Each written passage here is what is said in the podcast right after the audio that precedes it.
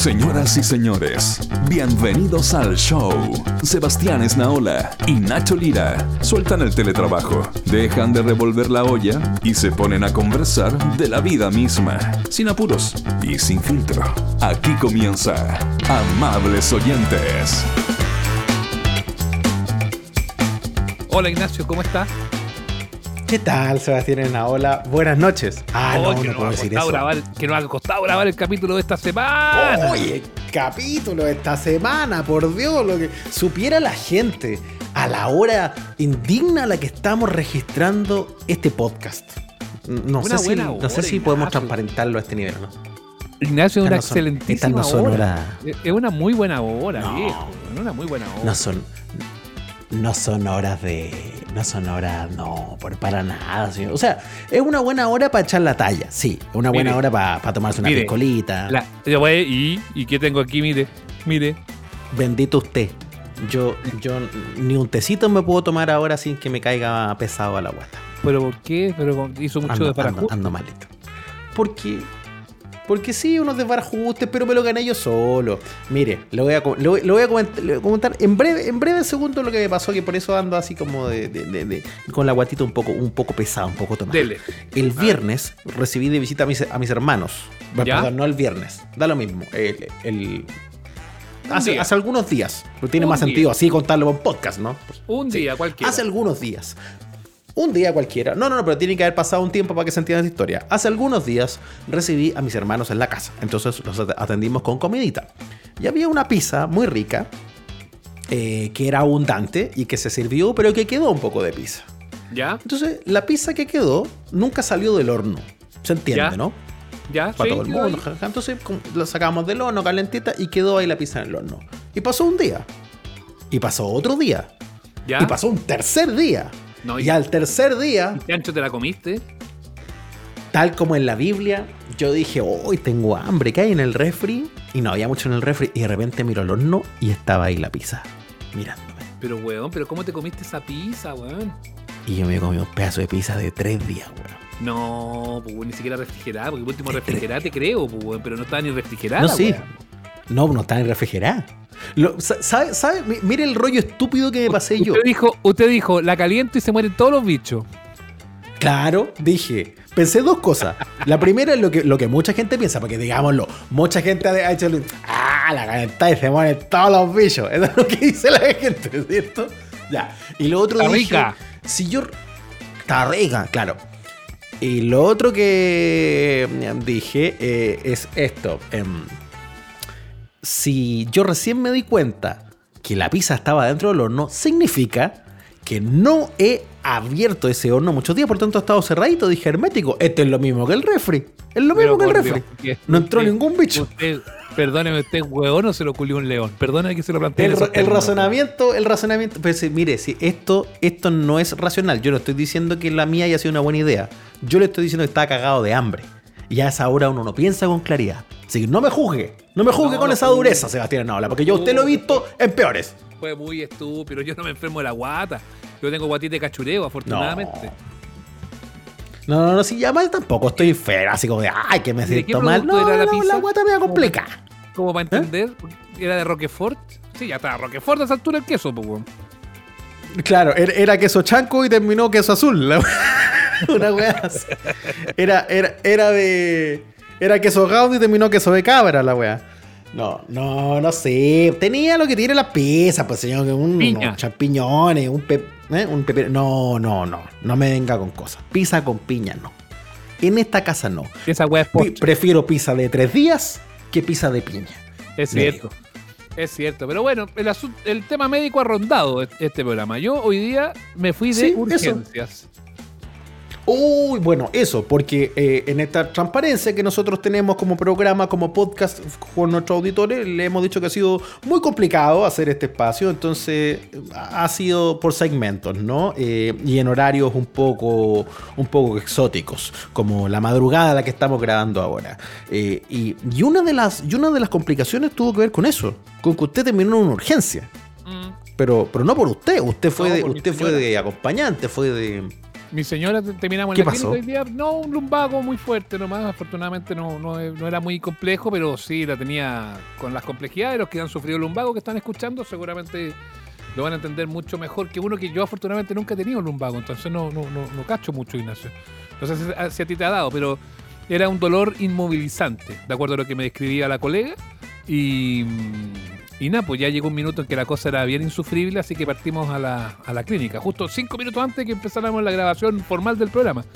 Em, así que de hecho después, como este programa es una cosa muy exótica, yo va a haber un momento en que me voy a desaparecer del programa. Pero bueno, eh, son, son cosas que de repente, que de repente suceden. Em, y me tocó vivir en este año y medio, Ignacio, por primera vez la fauna que se vive al interior de la urgencia de una clínica. Eso, eso de por sí ya suena como, como una serie televisiva. No, sé si. No, mire, no sé si estamos metidos en Doctor House, si estamos metidos en New Amsterdam, si estamos metidos en The Good Doctor o en La Posta Lo Mata. ¿A qué se parece lo que tuviste que ver hoy día? De, todo, de todo, de todo un poco, de todo un poco, porque hay unas que parecen New Amsterdam o el St. John's del Good Doctor, pero son medias postalomatas al final de cuentas. Primer, primer destino, una clínica de la comuna de Providencia, cuyo nombre comienza con I. Ah, pero perfecto, la clínica israelita. Famosa, famosa. Dirige, me dirige un doctor muy famoso que sale en la tele. Que empieza con U que empieza con U, el doctor Urrutia. El doctor Uribe. Claro, famoso de la tele. El doctor Urdemale. Sí, si usted lo conoce ahí. Eh, un clásico, clásico doctor que uno lo ve en el matinal y después se va a su trabajo al frente de la clínica India. La clínica India. La clínica India. La clínica India. La clínica, India. ¿Y cómo te fue ahí? Pésimo. Llegamos a la clínica india, llegamos a la clínica india. Una peregrinación. me, gustó la clínica india, me gustó. La clínica, dijimos que dijimos la clínica india. Sí, sí, sí, me encantó, me encantó. Llegamos a la clínica india y, ya, y pasan el, típico ingreso de, admisión que te piden, en fin, el carnet, en fin, todas esas cosas. Ya, así dice que la van a llamar para el, el, el triage. ¿No es que el triage se llama la cuestión? Ah, bueno, es que uno que ve muchas series médicas ahora eh, eh, aprende, pues yo aprendo con Grey's Anatomy. Esa es la prioridad, ¿no? La primera estación, claro que es donde te toman la presión, la temperatura, el, fin, el coso ese del dedito, de lo que, te ven con cuánto... Esa, esa máquina es mágica, Ignacio. Mire que te, te clipean el dedo y saben cómo cuánto estoy ¿Mm? mirando. Yo lo encuentro fantástico. impresionante a lo, a lo que hemos llegado hoy día. ¿eh? Uy, pero una cosa de loco. Bueno, la cosa es que ya, y no llamaban nunca, no llamaban nunca, no llamaban nunca, pasaron 40 minutos, 50 minutos, y llaman, y señor Isabel, ya, y partimos. Y llegamos ahí y nos dice, antes de antes, antes de decir aguabá, nos dice, hay tres horas de espera. Oh. Ya. Entonces, tres horas de espera, ya eso eran como las dos, como las tres casi ya, eran a esa altura un poquito más, tres y cuarto. Eh, 4, 5, 6, de ahí que te entienden todo, no, no podemos ir, nos vamos, ya nos vamos. Y entonces, eh, y le dije, bueno, ¿y tu plan de Isabel qué otra clínica tiene más o menos buena? La Santa María. Eso, la, la, clínica india no, ¿dónde puede ir? La Santa, la Santa Marina, dije, dije yo, la Santa Marina. Ah, tiene buen plan en, claro, la clínica Santa Marina, que está cerquita de la clínica india. Exacto, pero yo le dije, yo dije, el cálculo que yo hice, bueno, si la India está llena, la Santa pues. Marina también debe estar igual de llena, porque están como en el mismo eje, cerca del metro. Cubren el mismo sector, son grandes igual, entonces si son grandes pero están así colapsadas, está complicado. Exacto. Entonces dije, no, no, no vayamos, ya, ¿sabéis que vamos? Voy para la casa. No, pero ¿cómo te ir para la casa si no podéis caminar y, te duele? Y ahí como que tuvimos una pequeña discusión. Y, una pequeña discusión, ¿cierto? Chiquitita. No, pequeña, no, no, no, no fue una gran discusión, sino que fue como, pucho, ¿cómo, ¿cómo, vamos para la casa? Si te sentís mal, no, pero es que no voy no a... No sea así, vamos a... Ya. ya ¿y, ¿Y qué otra más? No, pero es que las otras quedan a la chucha. ¿Y dónde? No, la clínica de la Universidad de los Alpes, me dijo. Ah, es para allá para arriba. Pues en los Alpes. Puta, y andáis con pasaporte, le Andáis con pasaporte, dije yo. Sí, claro, se queda muy lejos. No, no, es llegar e ir allá a los Alpes. Y llegamos a la, a la, clínica de la Universidad de los Alpes y no había nadie, weón, en la urgencia. Y ahí nos quedamos. Y ahí nos quedamos. Y vi mucha gente Hoy hay que un, descalabro ¿ah? en este minuto. Un perro que está jugando con, un, eh, con una olla. Eh, no, llegamos a la clínica de los Alpes y había gente muy famosa. Porque no voy a decir sus nombres porque estoy violando eh, la reserva de, del juramento hipocrático. No puedo, yo, yo como médico no, puedo estar diciendo los nombres. Pero un animador de matinal de un canal público estaba ahí también. ¿Cuál? ¿Cuál? ¿Se puede revelar el nombre de eso? No, es que ahí no sé. No, pues si le acabo de decir que lo puedo revelar por el juramento hipocrático, pues Ignacio. Ah, el juramento. No, pero, pero no, pero, pero eso es un juramento de los médicos. Eso es un juramento profesional. Usted no es profesional de la salud. Usted puede irse de tarro lo más bien. Puede revelar. No, pero no voy a revelar para qué. No, no, pero. sentido. Pero había gente famosa y todo. gente famosa. No, si no voy a decir quién, ¿para qué? Porque ya, pero no sea así, pero diga un poquito, ¿para qué? Pero diga una, de una pista, de una pista, como dijimos en las clínicas, así no, porque ¿Con, qué letra empezaba? Y sí, porque andaba con otra gente, y si esa gente está grave ahora, ¿cómo yo voy a andar revelando, huevas? Pues no, oh, pero no sé. Vaya, pero estaba a la espera, no estaba, usted no lo vio al, famoso animador de la televisión. aparte el famoso andaba eh, eh, acompañando, andaba acompañando. Ah, ya. Ah, ya. No era Juan Guillermo Vivado. No, porque a él lo pillaron en otro, en otro centro de salud. no. Ya. Porque esa historia en otro centro de salud de una región indeterminada. Unos dicen que Talca, otros dicen que Rancagua, que lo llevaron para eh, auscultarlo por una situación médica muy compleja. Usted sabe, Juan Guillermo. Sí, sí, sí, sí, es verdad. Una, emergencia complicada, una emergencia profunda, ¿no? Nunca se supo. en fin. La, buena noticia la, buena, buena noticia de Juan Guillermo es que ya está sano y rozagante. Y esa es una buena noticia, que ya está bien. Se, recuperó, se recuperó, salió del hoyo. Oiga, eh, lo que. No, no, no, lo que yo le quería preguntar, no sea tonto. ya, usted llegó a los Alpes y en medio de esta confusión, famosos incluidos, ¿consiguió la atención deseada? Ahí sí, ahí sí, pero fue una atención larga porque finalmente le, detectaron un lumbago y le pusieron una calmante a la vena y eso usted sabe que no pasa rápido, no pasa rápido. Pero yo no, no quiero centrarme en eso, yo quiero centrarme ni siquiera en el famoso, porque el famoso la verdad es que tampoco tuvo muchas cosas. Un detalle. No, tengo nada, fue una, una gracia nomás. Más encima la tiró y la dejó ahí, no se hizo cargo, no, no sé para qué lo dijo al final. porque sí, yo no sé, insisto, a lo mejor la gente con la que anda está con un problema muy serio de salud y yo que tengo que andar revelando. Lo más llamativo, Ignacio, que, es, la gente que llega ahí a, la clínica. Y como yo estaba sentado en la primera fila del triache, escuchaba todo lo que pasaba, todo, todo, todo, todo, todo, todo, todo. Y la primera conclusión a la que puedo llegar, después de haber estado en mi jornada de urgencia, es punto número uno. Los papás llevan por cualquier weá a la urgencia a los cabros chicos por cualquier weá la llevan. Sí, y eso lo reclama mucho. Usted sabe que yo estuve mucho, mucho tiempo ligado muy de cerca al área de la salud, hablando con. Y, hasta el día de hoy conservo amistades y afectos que trabajan en urgencia y emergencia, y es el reclamo número uno. Eh, que de, todos modos van a atender siempre igual. La gente no va a dejar de atender, ¿cierto? Eh, pues, es, parte del juramento. Vuelvo al juramento hipocrático. Es parte del juramento hipocrático es parte del juramento hipocondriaco. pero, es parte del eh, negocio porque les cobran, sacáis la chucha en, precio además. Claro. Pero cuando usted habla en un nivel humano, ya no profesional, con las personas que están ahí, se lo dicen mucho, le dice, ¿sabe qué? Los papitos y las mamitas vienen para acá a dar jugo muchas veces y a eh, mm. ralentizar los procesos de cosas que podrían atenderse de otro lado y en el fondo colapsando eh, sistemas que ya están bastante saturados. Sí, sí, es verdad, la gente reclama eso. Y aparte vaya a la clínica y en la clínica están dando vuelta a todos los bichos, te, ahí sí que te tenías de pegar los bichos. Mamá número uno, nada que ver con el famoso. Mamá número uno. Sí, eh, ¿qué es lo que tiene la niñita? Tiene moquito. Mira, pues, weón. Pero mira, tiene moquito. Tiene moquito. Yo también, señora. Oye, pero yo, yo estaba ahí en la, yo me estaba, ya así, me, me hervía la yegua ah. cólera en, en, la primera fila y decía, pero por Dios, estos papás, weón, son muy desatinados, weón, son muy desubicados de repente, weón. Tiene, y, la, señorita del triage con entera paciencia ya, y hace cuántos días, no hace como dos semanas que tiene moquito. Y, y, ha tenido fiebre, no, no ha tenido fiebre. Y ha tenido, no, no ha tenido tos. Y yo, llévate para, para casa, mierda, weón. ¿Qué está haciendo aquí el cabro chico, weón? Se va a pegar aquí el sincicial, weón, y va a terminar, weón, internado en la clínica por el virus que se va a pegar en la misma clínica, weón. Uy, pero por Dios, weón. ¿Qué nivel de papito, weón? Qué terrible. Y con la complejidad que igual sigue significando ir a un centro de salud, por privado y pituco y arriba que sea, en tiempos de pandemia. Porque uno dice, voy a priorizar todavía más. No es llegar e ir.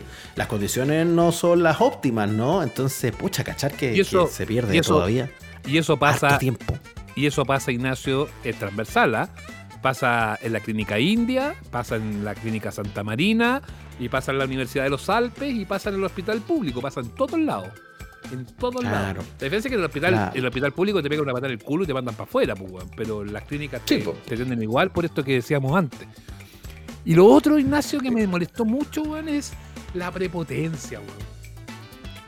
Pero la prepotencia de, de, quién en este caso? La, gente que está. los pacientes que estaban ahí por ser atendidos. Caso 2. Que expongo. Ya. Había una niñita, alumna, presumo, de la Universidad de los Alpes, que estaba. Ah, ya, no una niñita pequeña, una joven.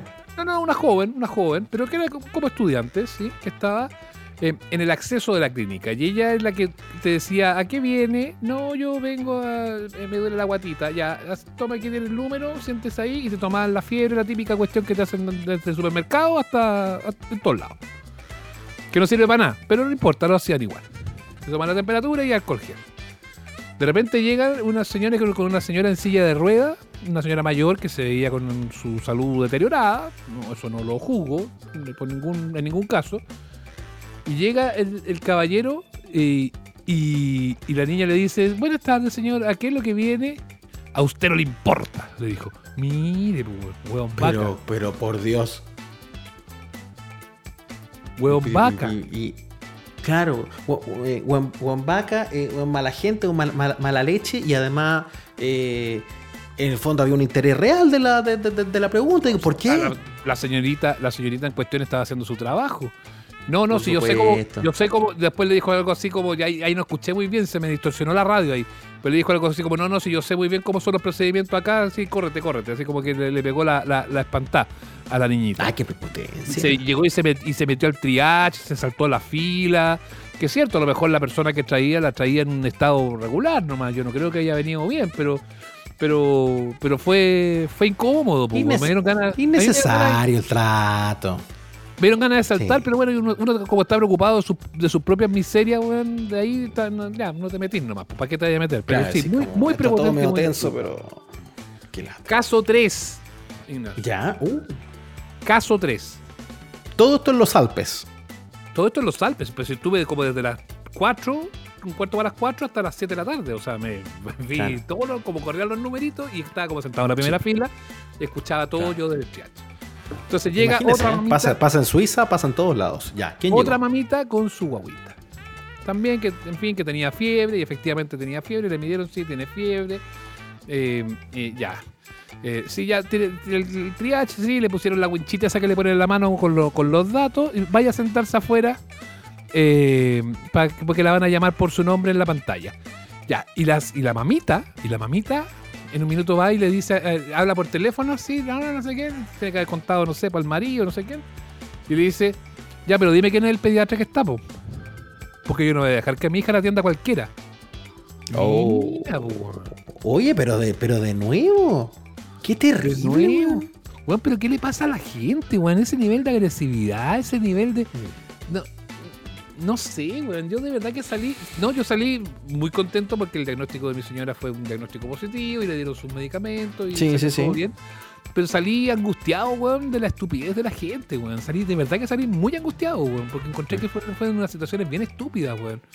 ¿Qué te importa quién es el doctor? Si el doctor que esté va a tratar de salvar a tu hija o, darle los remedios que corresponda, weón. Pero, ¿y, qué? Si no está Marambio y está Gómez, ¿no te vaya a mandar cambiar? Y, agresiva y patoteras y un poco con esta cosa como de patrón de fondo. No, yo vengo para acá, yo te pago, yo te digo, no sé qué. Uno la, tiene que lamentablemente. a mí lo que me han dicho, gente que trabaja, profesionales de salud que trabajan en distintos lados, me lo han planteado, Ignacio. No es patrimonio de la gente con billete, ¿eh? que uno podría decir, ah, la clínica de los Alpes, que ahí van puros viejos cuicos, rancios. No, en los otros lados, en los otros lados hemos visto imágenes que llegan con los balazos, pues.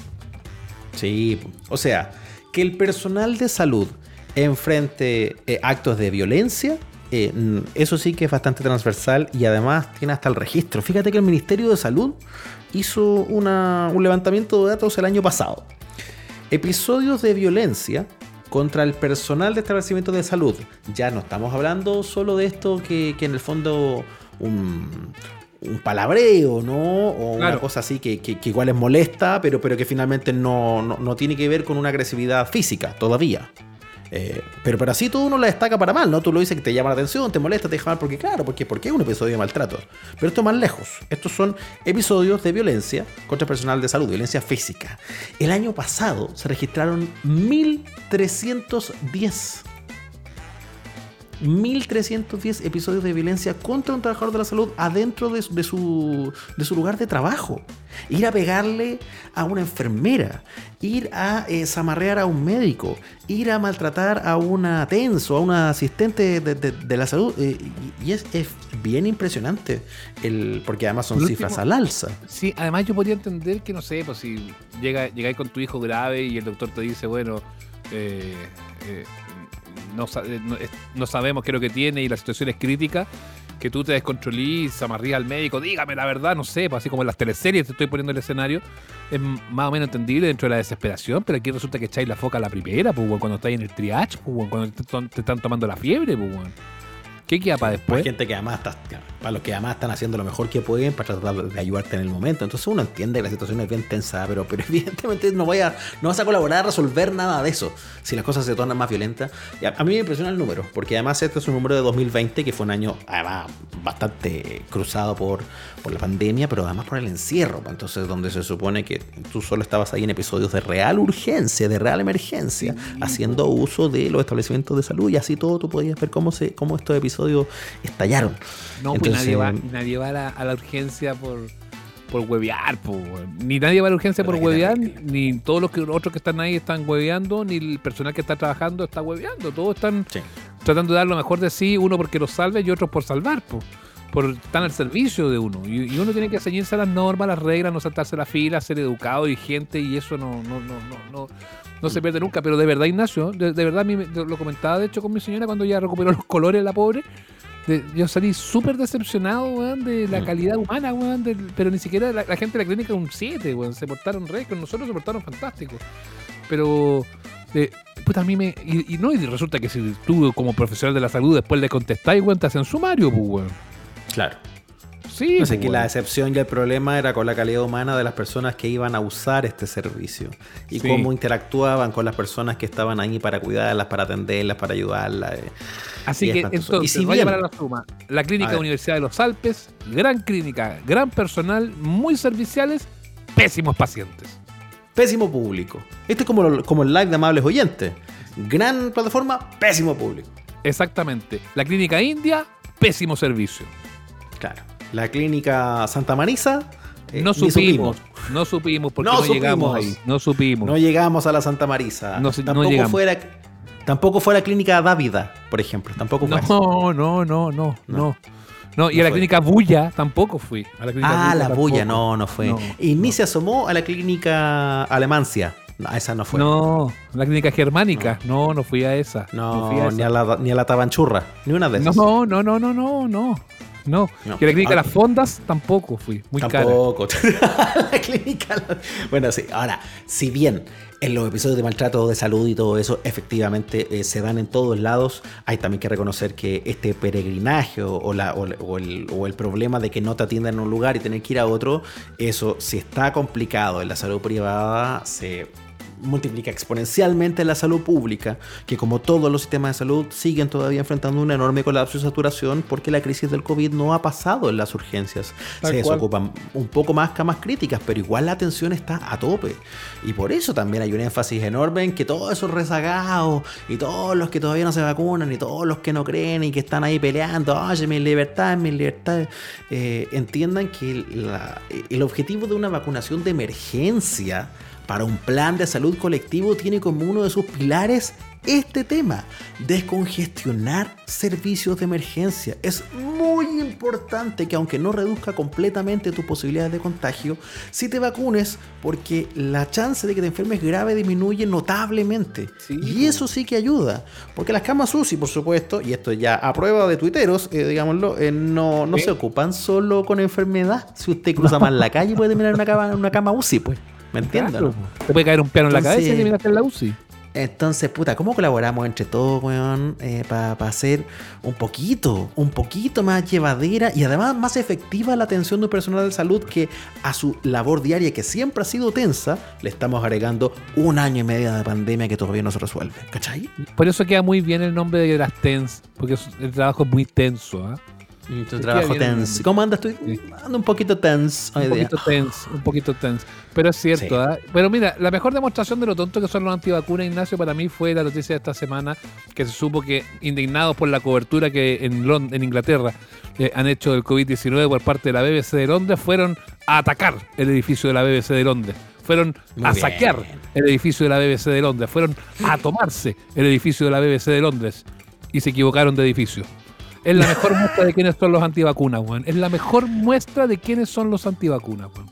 Ay, ay, ay, pucha, pucha la vallasa. Bueno, la gente así. Yo, yo tengo esta convicción cada vez más, más cercana, viéndolo con nuestra idiosincrasia, con nuestro ambiente, que el grupo antivacunas, en realidad, afortunadamente, son, son pocos.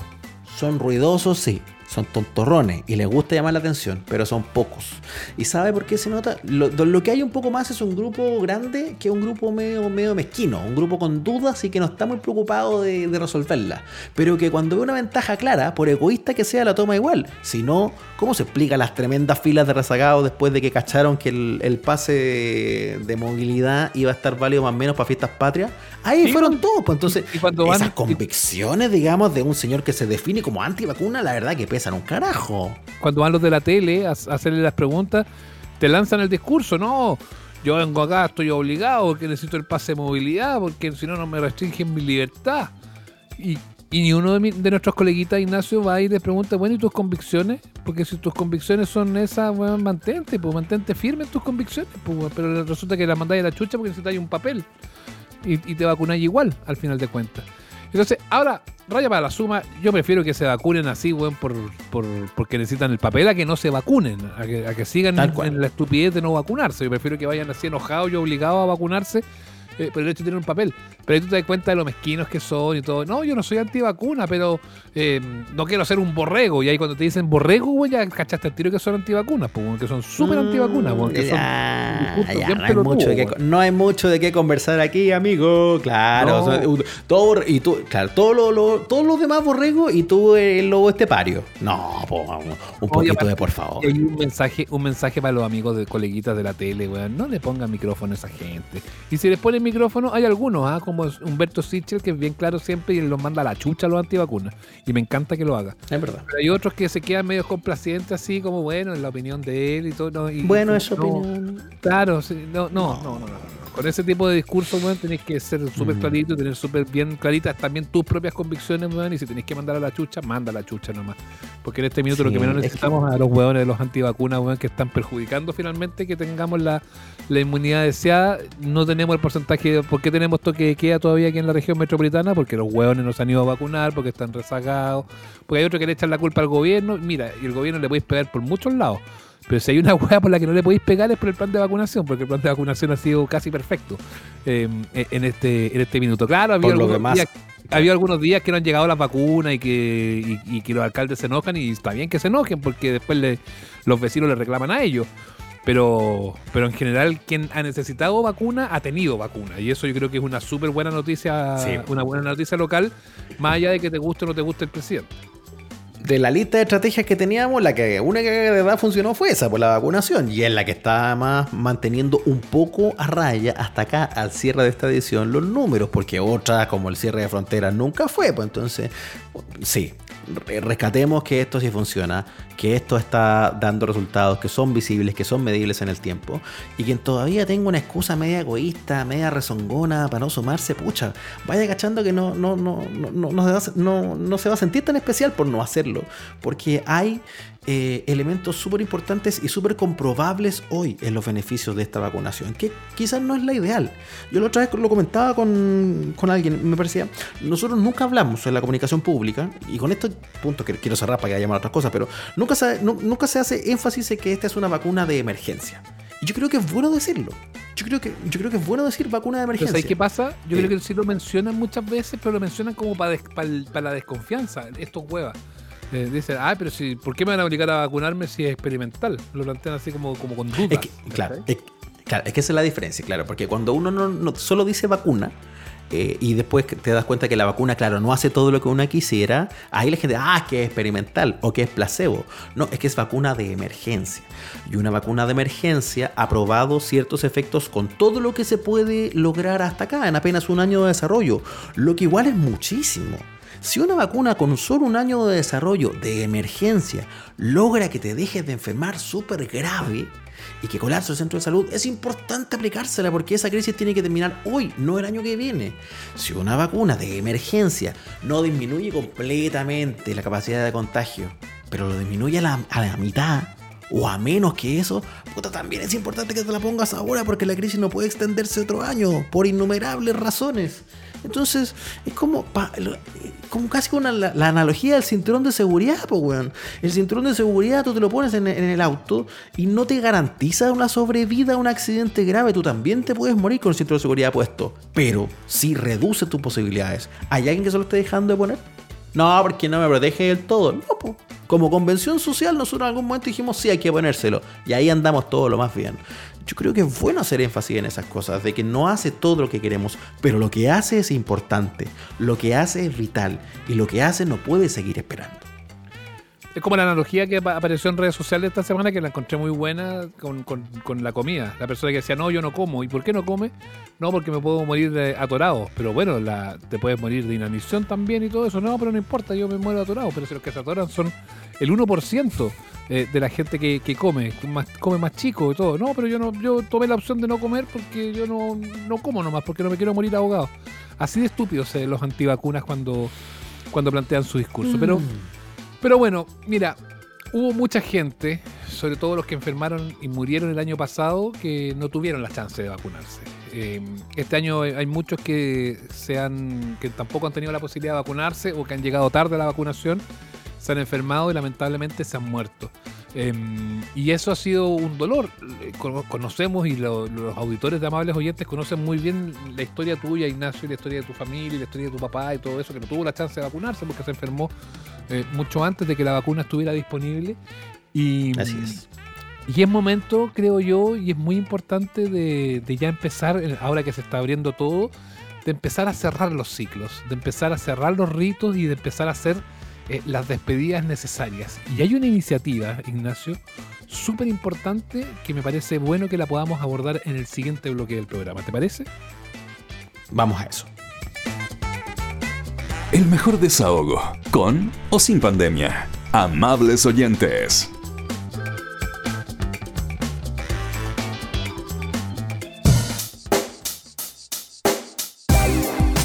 Muy bien, señoras y señores, seguimos haciendo Amables Oyentes, un podcast que llega hasta ustedes a través de diversas plataformas online como Spotify, Google Podcast, Apple Podcast, entre otras. Y es una manera en que estamos conectados a distancia, como tantas y tantas personas lo hemos tenido que hacer en medio de la crisis de la pandemia. Para todo, para seguir conectado con los amigos, para ponerse al día con la familia, para estar trabajando, para poder estudiar y para también tener a los afectos cuando no pueden estar presenciales. Pero la tecnología también tiene sus límites, en momentos más límite de hecho. Y de, con esto quiero abordar una situación eh, que todos conocemos y, que además de la cual hemos hecho partícipes a ustedes como auditores de este programa. En nuestro país más de 40.000 personas ya han fallecido a causa de la pandemia. Son personas que todos los días siguen siendo mencionadas como parte de las cifras de las autoridades de salud, pero son hasta acá las cifras, ¿no? Tenemos los números duros, tenemos los datos concretos. Eh, no tenemos tanto el peso de los nombres de las vidas que se van, de que detrás de esas pérdidas hay padres, madres, hermanos, abuelos, amigos, afectos de todo tipo. Y con la intención de humanizar esos números, de empezar a ponerles nombre y de acordarse también de lo que estamos dejando atrás en una crisis como esta que aún no termina, surgió una iniciativa muy, muy interesante que es el Día de la Condolencia y el Adiós. Está comenzando una campaña con la intención de hacer un memorial sonoro, grabar audios pequeños de los deudos contando la historia de alguien para que sean escuchados en radios de todo el país. Es una iniciativa muy, muy bonita, muy emocionante y de más está decir que me toca muy en lo personal, a partir de mi experiencia con la pérdida de mi papá. Y mm, quiero llevar a la conversación con una de las terapeutas que está detrás de esta campaña. Estamos conversando ya, ahí nos escuchamos y nos vemos con Carolina Correa, es psicóloga, terapeuta familiar y de pareja del Instituto Chileno de Terapia Familiar y parte de este grupo de, de profesionales que vio un vacío a lo mejor, se preguntó qué hacemos con esto. Carolina, gracias por, por la iniciativa y por estar conversando con nosotros. Bienvenida. Muchas gracias, Nacho. Yo también te quiero agradecer especialmente por invitarnos a este programa y, y, por ser también nuestro embajador en esta iniciativa. Tenemos varios embajadores y tú eres uno bien especial porque pusiste un audio que es el ejemplo para nuestro memorial auditivo que estabas contando donde tú cuentas eh, tu propia experiencia y explicas cómo se hace. Nos cuentas de tu papá, que, que, murió a los 67 años de COVID en mayo del año pasado. Así que te agradezco mucho esta invitación y que podamos conversar un poco sobre esta iniciativa. Así es, eh, sí, si ustedes entran al sitio, de hecho, van a encontrar un ejemplo de los audios y, ahí aparezco yo. Eh, bueno, aparecerán más audios, evidentemente. La idea es ir coleccionando estas historias y armar un memorial grande, pero, pero vámonos al principio. ¿Dónde se reúnen como terapeutas, como profesionales que, advierten para poder impulsar una iniciativa como esta? Mira, esto partió por los terapeutas que, tuvimos el privilegio de empezar a escuchar a través de eh, ya de terapia online, que era también toda una novedad para nosotros, escuchar el dolor de muchas y muchos que habían perdido algún familiar en este periodo de pandemia, no solo por COVID, pero también en particular a los de COVID, y nos empezamos a eh, dar cuenta que era necesario poder reconocer a esas personas que, se, que habían partido, es decir, que habían muerto, pero también reconocer el dolor y el sufrimiento de las personas que no pudieron hacer un rito como hubieran querido de despedida. Y, en ese sentido vuelvo, vuelvo a tu audio cuando tú dices, aún no hemos podido despedir a tu papá. Que finalmente mucha gente que a propósito de las medidas sanitarias no pudieron hacer un un memorial eh, de, invitar a la gente y es eso lo que queremos poder como reconocer y acompañar. Eh, ¿Qué cosas te fueron transmitiendo las personas con las cuales tú te comunicaste mientras también en el fondo acompañaste la terapia a otras personas que habían atravesado experiencias así? Eh, ¿Dónde estaban los patrones? ¿Qué cosas te decían que te fueron haciendo clic para, mm. para, esto? Yo te diría que, que muchas cosas y que y que a uno le van resonando también. O sea, esta sensación de no poder acompañar en el periodo de ir empeorando, ir enfermando y el proceso de acompañar en un proceso de muerte. Asistir a un familiar cuando está eh, llegando a su, a su situación límite. No poder acompañarlo, no poder despedirse, no poder quizás tener conversaciones como, como más eh, reparatorias porque, porque había que cuidarlos también. No se podía eh, estar cerca de un familiar por la posibilidad de mm. que se contagiaran o que tú te contagiaras. Entonces, eso por una parte, una sensación de un vacío muy grande de no poder haber podido acompañar y tampoco despedir. Despedir a un familiar recibiendo a una comunidad de amigos, a una comunidad de personas que te quieren, que te abrazan, que te acompañan en el sufrimiento. Esas dos cosas como como una suerte de decir, eh, a propósito de lo que estamos viviendo, eh, los duelos que requieren de esos dos momentos, de, poder como entenderlo como parte de la vida, la muerte, no fue posible porque se suspendió, queda como desfasado eh, y no se puede como experimentar esa sensación de sostenernos y de ser sostenido. Yo te diría que esos como denominadores comunes muy potentes en distintas personas es bien impresionante cómo, cómo, uno advierte esa falta. Digo, hay que estar ahí para, para entender ese vacío, lo, que te falta. Y aquí voy a, voy a compartir cosas personales que, que bueno, que, que la, hemos, hemos, tenido el privilegio también la posibilidad de conversarla acá. Yo, yo siempre he sido bien, bien abierto y, en, en abordar la muerte de mi papá porque incluso así, para mí es una manera de, de aliviar una carga que, efectivamente en el momento de la pandemia hubo que llevarla bien solo. Eh, mi papá no, no, se agravó ni se enfermó por mucho tiempo. mi papá se sintió mal un par de días y, como muchos señores de su generación, reacio a las atenciones médicas, ese tipo de cosas, prefirió quedarse en casa. Y en la casa se murió, eh, de manera bien, bien inmediata.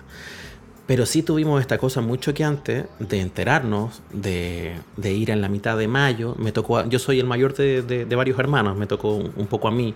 Es curioso eso, no, no sé si es un rol así como, como asignado o no, eh, Carolina, pero es como que te avisan a ti primero y sí. uno corre. Y tú tienes que eh, dar la noticia a los otros y empezar como a transmitir lo que está pasando. Es un rol como bastante esperado para los hermanos mayores. ¿sí? Sí, sí, hay una cosa más estereotipada o de la tradición ahí que, está detrás. Y, y, fue bien impresionante porque todo esto era tan surrealista, tan, tan de no entenderlo, que en el, principio tú solo como que estabas en modo automático. Yo me acuerdo haber hecho cosas como, como llegar a la casa donde estaba mi papá, eh, que, no era la casa donde vivo yo, ni, con mi mamá. Mi, mis papás están separados hace muchos años. Ellos habían hecho familias por su cuenta. Pero llegar a esta casa, eh, y, verlo unos segunditos, pero además con un susto terrible de, no saber, porque lo que pasaba en mayo, que ya no nos pasa tanto ahora, era esta incertidumbre, ¿no? El miedo al contagio, qué vas a hacer. Y oye, Carolina, era una cosa tan impactante. Porque cuando nosotros llegamos allá y teníamos que igual llamar a un servicio funerario, gente que llegara, aparecían unas personas con unos trajes así como, como de Chernobyl, eh, de, como de crisis nuclear para que la gente se haga una imagen mental sobre esto. Y efectivamente los ataúdes se sellan de inmediato, tú no puedes ver a nadie, te demoras un minuto y eso es todo lo que tú puedes hacer. Eso es todo lo que yo alcancé a hacer. Entonces, la certeza de la muerte ayuda, pero es como una parte del asunto. Tú lo mencionabas muy bien, algo necesitamos después, juntarnos de a varios y abrazarnos y llorarnos todos. ¿Por qué están así, mm. pese a todo? Yo, solo un comentario antes de lo que dijiste, que parece una palabra muy, muy acertada cuando tú dices surrealista, porque, porque mm. algo que, que, que pareciera que, todo lo tenemos y que es muy natural, que la muerte es parte de la vida. Eh, aquí, en este caso, es surrealista la escena en la cual se dio esta muerte. Estoy pensando en la, en la de tu papá, como de estos hombres vestidos de tan raros y que no se puede tocar al cuerpo, no se puede acompañar al cuerpo de tu mm. papá, cuando es tremendamente necesario poder tocar a los que nosotros amamos. Una primera expresión de amor es eso de sentir que podemos tocar la piel del otro. Y aquí totalmente mm. imposibilitado porque podía significar agravar más el asunto. Entonces, esto es surrealista sí, tal cual se ha presentado, y yo creo para los para los, para los que tienen deudos con COVID más aún. Pero claramente la necesidad de poder vivir en comunidad y esta experiencia de que se nos muera algún familiar permite como, como aliviar un poco el dolor, porque, porque no estás solo, porque hay otros más que pueden, pueden acompañarte, hay otros más que a veces sin palabras, porque a veces las palabras resultan muy difíciles, pero con solo la presencia que hay más, uno se siente sostenido. Pero en este caso ha sido imposible, no hemos podido hacerlo. Y, como tú dices, aún no podemos despedirlo. Y eso es como que queda suspendido el duelo, queda, queda en un lugar que todavía eh, no puede como ser más integrado. Y eso es lo que nos motivó a querer decir, hagamos un duelo, un día de duelo en todo el mm. país, donde muchos como tú se han sentido muy solos, puedan sentir que no están solos y que esto es un, es un duelo de todo Chile, de este pueblo entero que siente las muertes y las pérdidas de los seres queridos. Eh, yo he ido leyendo ¿ah? y, luego con el tiempo, así, intentando buscar, no sé si respuestas, pero intentando entender mejor lo que pasaba, eh, uno se empieza a documentar y también conecta con otras personas que vivieron lo mismo. mi, mi, rol comunicador me ha dado ese privilegio también de, inmediata, de inmediatamente que yo, no sé, compartí mi historia, darme cuenta que éramos muchos más y, eso a mí igual me ayudó, pero, pero me fui dando cuenta de eso, del, poder de ese rito final en el duelo. De verdad es como que si no terminara. No, no, no. Tú, tú, puedes asumir completamente la muerte, puedes hacer la pérdida y puedes pasar por estas etapas que de las que se habla, ¿no? Donde está la negación, la rabia, la aceptación. Pero hay algo ahí que, que está, tú lo dijiste, suspendido en el aire.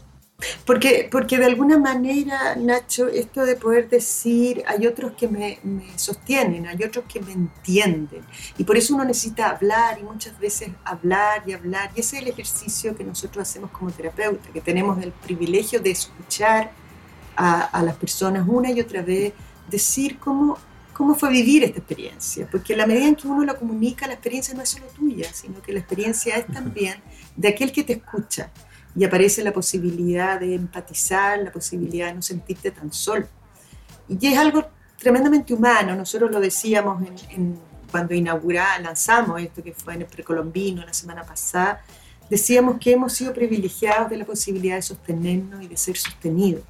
Y eso es tremendamente necesario en, en lo humano. Y, y, quizás este rito, si pudiéramos decir cuál es como lo clave de este rito, es humanizar la experiencia que hemos tenido, la experiencia de pérdida, que nuestros nuestros familiares que se han ido no son números, no son las estadísticas que escuchamos del informe de tanto en tanto, sino que son personas con vínculos, que vivían en un determinado lugar, que tenían una edad, por eso el audio es tan importante, el ejemplo que tú dabas, porque así de alguna manera nos reencontramos con la experiencia del dolor. Yo, yo pensaba, antes que, nos conectáramos aquí, que hay muchas cosas que nos, nos dividen, que nos han dividido como país, pero en esto somos todos relativamente iguales. Es decir, el dolor de haber perdido a alguien no hace diferencia. Y eso es tremendamente importante de, ponerlo, ponerlo con todas las diferencias que pueden haber, con los accesos a la salud distintas, con la posibilidad de acompañar o no acompañar. Pero aquí el dolor y la pena la tenemos todos. Todos amamos y todos perdemos a los que amamos en algún momento. Em, el nombre de esta iniciativa es Día de la Condolencia y el Adiós. El sitio web es igual, así, día de la condolencia y el adiós.cl. Y, ahí hay unas instrucciones, hablemos un poco de eso, porque este es un ritual colectivo y hablamos de los audios. Em, ¿qué, hace una persona cuando entra al sitio? Se va a encontrar aquí con la descripción eh, y, cómo, sumarse. Eh, es muy buena tu, tu pregunta, porque eh, consiste, el, este, este día, que es el 5 de septiembre, tiene dos momentos bien significativos, como simbólicos, reparatorios, sabiendo además que no vamos a reparar todos los duelos de las personas porque cada familia y cada persona tiene su proceso de duelo. Y esto es un gesto que ayuda a eso, es como un gesto que pueda permitir algún grado de mayor consuelo. Pero sabemos que hay más tiempo y vamos a requerir de más procesos para poder vivir esto con más eh, paz. Entonces, el gesto es que tenemos una página que es el www, Día de la Condolencia y el Adiós, y ahí las personas van a grabar un, audio, como el que tú nos pones como ejemplo, donde van a dar el nombre de la persona fallecida, van a, van a señalar el vínculo que tenían, mi padre, mi madre, mi hijo, mi pareja, van a decir dónde murió, la edad que tenía, y eso después va a ser escuchado ese día en los distintos lugares y localidades a lo largo de todo el país. Esa es la manera de participar. Eh, y en la tarde, al final del día, cuando cada la tarde, vamos a poder prender todos una vela en homenaje y en silencio a todas las personas que no están con nosotros. Ese, esa es la actividad de ese día. Pero ha pasado muy bonito eh, que se han ido sumando otras iniciativas a la medida que lo hemos ido invitando y tenemos a los bomberos que quieren participar, tenemos a, agrupaciones de danza que quieren ese día estar con nosotros, el mundo del arte también se está como sumando. Y eso, y eso a nosotros nos parece fabuloso porque es como decir, desde la ciudadanía, desde la experiencia que todo nos, nos convoca y nos afecta, han ido saliendo otros modos de ser parte. Eh, y van a seguir saliendo, y por eso es nos ayuda mucho tener este, esta conversación ahora contigo para que la gente vaya conociendo y vaya queriendo participar de esa y de otro modo. Pero, pero el gesto es muy simple, es subir un audio, pudiera ser difícil para alguna gente mayor, yo diría piden la ayuda a, los abuelos, piden la ayuda a los nietos que entienden más, yo ya le pregunté a mis hijos cómo se hace esto de grabar eh, en, en notas de, de celular, por ejemplo, tú grabas y después lo mandas por mail y lo subes como un archivo adjunto a la página, de modo que sea la voz de la familia, la voz de las personas que pueden nombrar a su ser que, que han perdido. Eso, eso ya es muy, muy reparatorio, porque nombrar la ausencia es una manera de hacerlo presente. Mm. Y ese es el gesto que nosotros queríamos invitar. Justo en la época en que yo perdí a mi papá, en mayo del año pasado, em, aparecieron algunas iniciativas que también eran eh, desde los medios precisamente con la intención de humanizar las pérdidas. Estados Unidos, que vivió una crisis muy grande de COVID antes de estar mejor ahora, pero en su momento tuvo una cantidad brutal de, muertes y, las muertes también iban saliendo sin más. El New York Times, justo en mayo del año pasado, eh, hizo uno de esos primeros intentos, yo no sé si tú lo viste, Carolina, que era una portada completa. Eh, que parecía como los avisos económicos, con letras muy pequeñitas. Pero si uno ponía atención a, esa gran portada cubierta de texto que no tenía ninguna foto, eran nombres y un hecho. Y decía, no sé, John, eh, qué sé yo, Mackenzie, ingeniero, y le encantaba jugar a las cartas, 53 años, y, así. Y era, y era un, una cosita cotidiana que convertía ese número frío en un nombre.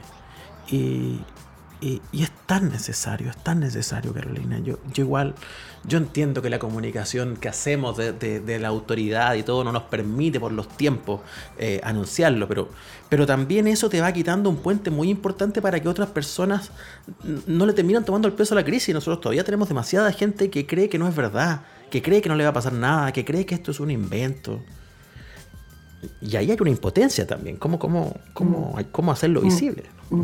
Sí, yo comparto contigo esa idea, que, que tenemos que tener mucho cuidado como sociedad de ir acostumbrándonos a que, a que las cifras van variando, que van sumando, van restando, como si no fueran personas. Y, y, efectivamente, cuando nosotros los nombramos como personas, con los vínculos que tenían, con las cosas que les gustaban, cuando los, los identificamos, claramente nosotros no, nos conectamos con aquello que es lo que nos hace ser más humanos.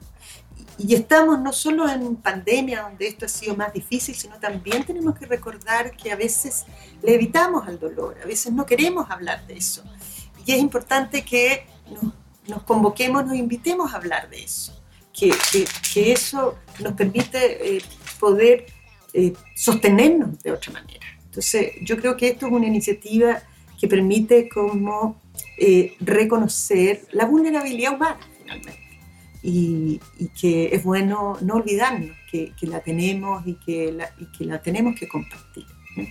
Yo comparto contigo esa sensación de que, de que es muy distinto cuando aparece algo como propio de esa persona que, que, que se fue y, y, tiene que ver con el vínculo, tiene que ver con agradecerle de alguna manera lo que, lo que significó para nosotros.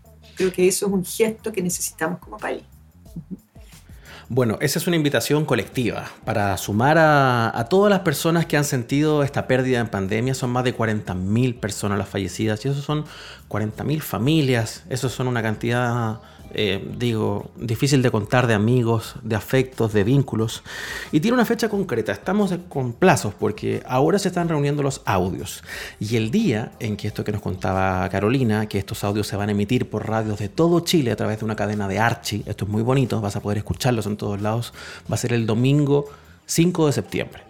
Ese es un día donde las radios se van a unir en una cadena y se van a escuchar desde cada localidad las voces de los propios deudos despidiendo sus familias y amigos para conformar un memorial sonoro. Y aquí me quería detener con una pregunta. ¿Solo ese memorial se va a escuchar ahí? ¿La idea es que quede en algún lugar? ¿Uno podría seguir recurriendo a eso? Nosotros tenemos la página web y todas estas preguntas que tú haces, que son muy importantes, van a estar están siendo todo el rato trabajadas como, con el equipo. Por ahora los estamos subiendo, todos los audios. Y hemos tenido ahí colaboración de mucha gente, de los medios de comunicación, que gratuitamente, porque esto ha sido una campaña hecha a mano, totalmente hecha a mano, con pura voluntad. Y, y, esa página está y ahí van a estar los audios. Ese día van a ser escuchados desde las radios locales, es decir, de las radios que, que llega a tu casa, a los pueblos más perdidos, a las ciudades más grandes. La idea es que todos podamos escuchar a nuestros familiares que no están. Eh, probablemente Después puede surgir otras cosas. Eso va a irse dando, como decimos nosotros, van a emerger nuevas iniciativas. Por ahora queremos hacer eso, un gesto de reconocimiento, un gesto donde haya un memorial auditivo que sea cuidadoso y respetuoso con la familia. Y en eso estamos, pero todo lo que pueda surgir, eh, eh, bienvenido sea. Estamos en eso, recibiendo muchas ideas. Yo quiero nombrarte que tenemos a la Asociación de Municipalidades que está sumándose, tenemos la Fundación Nemesio Antunes nos regaló el afiche, el precolombino nos prestó su casa para lanzarlo. O sea, ha aparecido los bomberos quieren estar presentes. han aparecido como una súper buena recepción de decir, esto necesitamos hacerlo como país. Y eso nos, alienta a decir, vamos y sigamos construyendo esta idea. Sí, Carolina. Eh, muchísimas gracias por, la conversación, por hacernos la invitación. Esta invitación se la hacemos a más súper desde el corazón. Día de la Condolencia y el adiós.cl. Ahí están las instrucciones para que también, si se quieren sumar, suban un audio con el nombre de esa persona que ya no está, pongámosle nombre, eh, hagamos el homenaje colectivo y mm, eh, si no han pasado ustedes personalmente por la experiencia, seguramente conocen a alguien a quien le podría hacer sentido también, podría significar, podría ser un aporte valioso. Y, hagamos sonar esas voces. la gente que ya no está se lo merece. Eh, creo que vamos a ser parte de algo muy bonito y todavía no lo puedo mencionar. Yo, yo solo pienso en lo que va a ser ese día y me, nada, me, emociona, así que lo encuentro precioso que a mí también me emociona, lo comparto contigo, la sensación, y decirle a lo más, a las personas que nos están escuchando, que tenemos varias redes en las cuales pueden hacernos comentarios, preguntas, dar ideas. La idea es que, que la gente lo sienta como un gesto también de ellos, aunque no hayan perdido a nadie tan cercano, que vean que eh, apoyar a otros, a amigos que no han podido, apañar a compañeros de trabajo, vecinos, puede significar algo que contribuya a alcanzar un poquito más de consuelo y sentirse más sostenido. Muchas gracias, Nacho. Estamos buscando reparar, consolarnos y, darnos el afecto que necesitamos entre todos. Nuevamente, gracias por la iniciativa, Carolina Correa.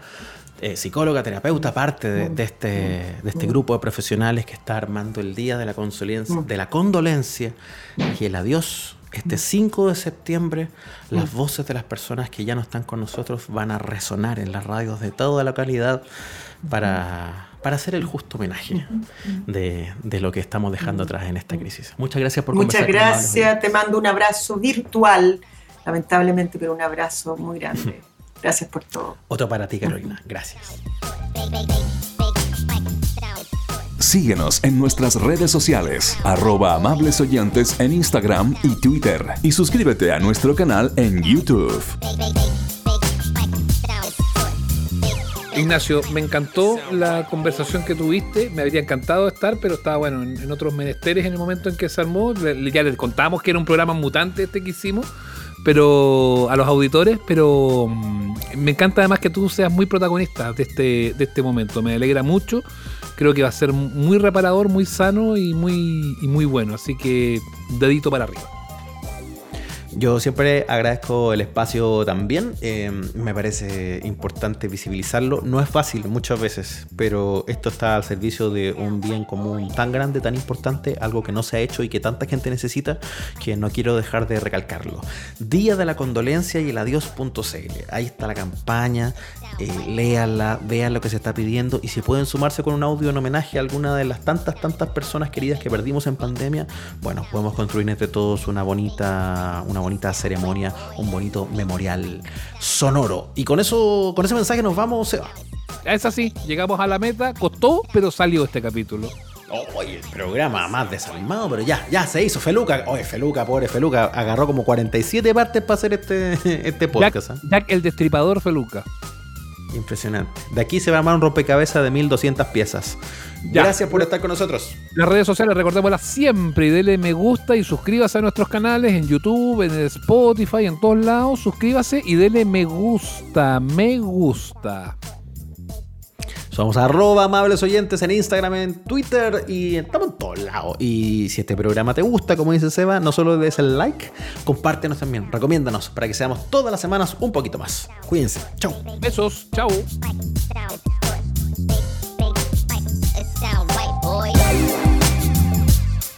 Esto fue Amables Oyentes, el podcast con Sebastián Esnaola y Nacho Lira. Si quedaste con ganas de más, nos encontramos cada domingo en el live de nuestro canal de YouTube. Síguenos y recomiéndanos. Hasta la próxima.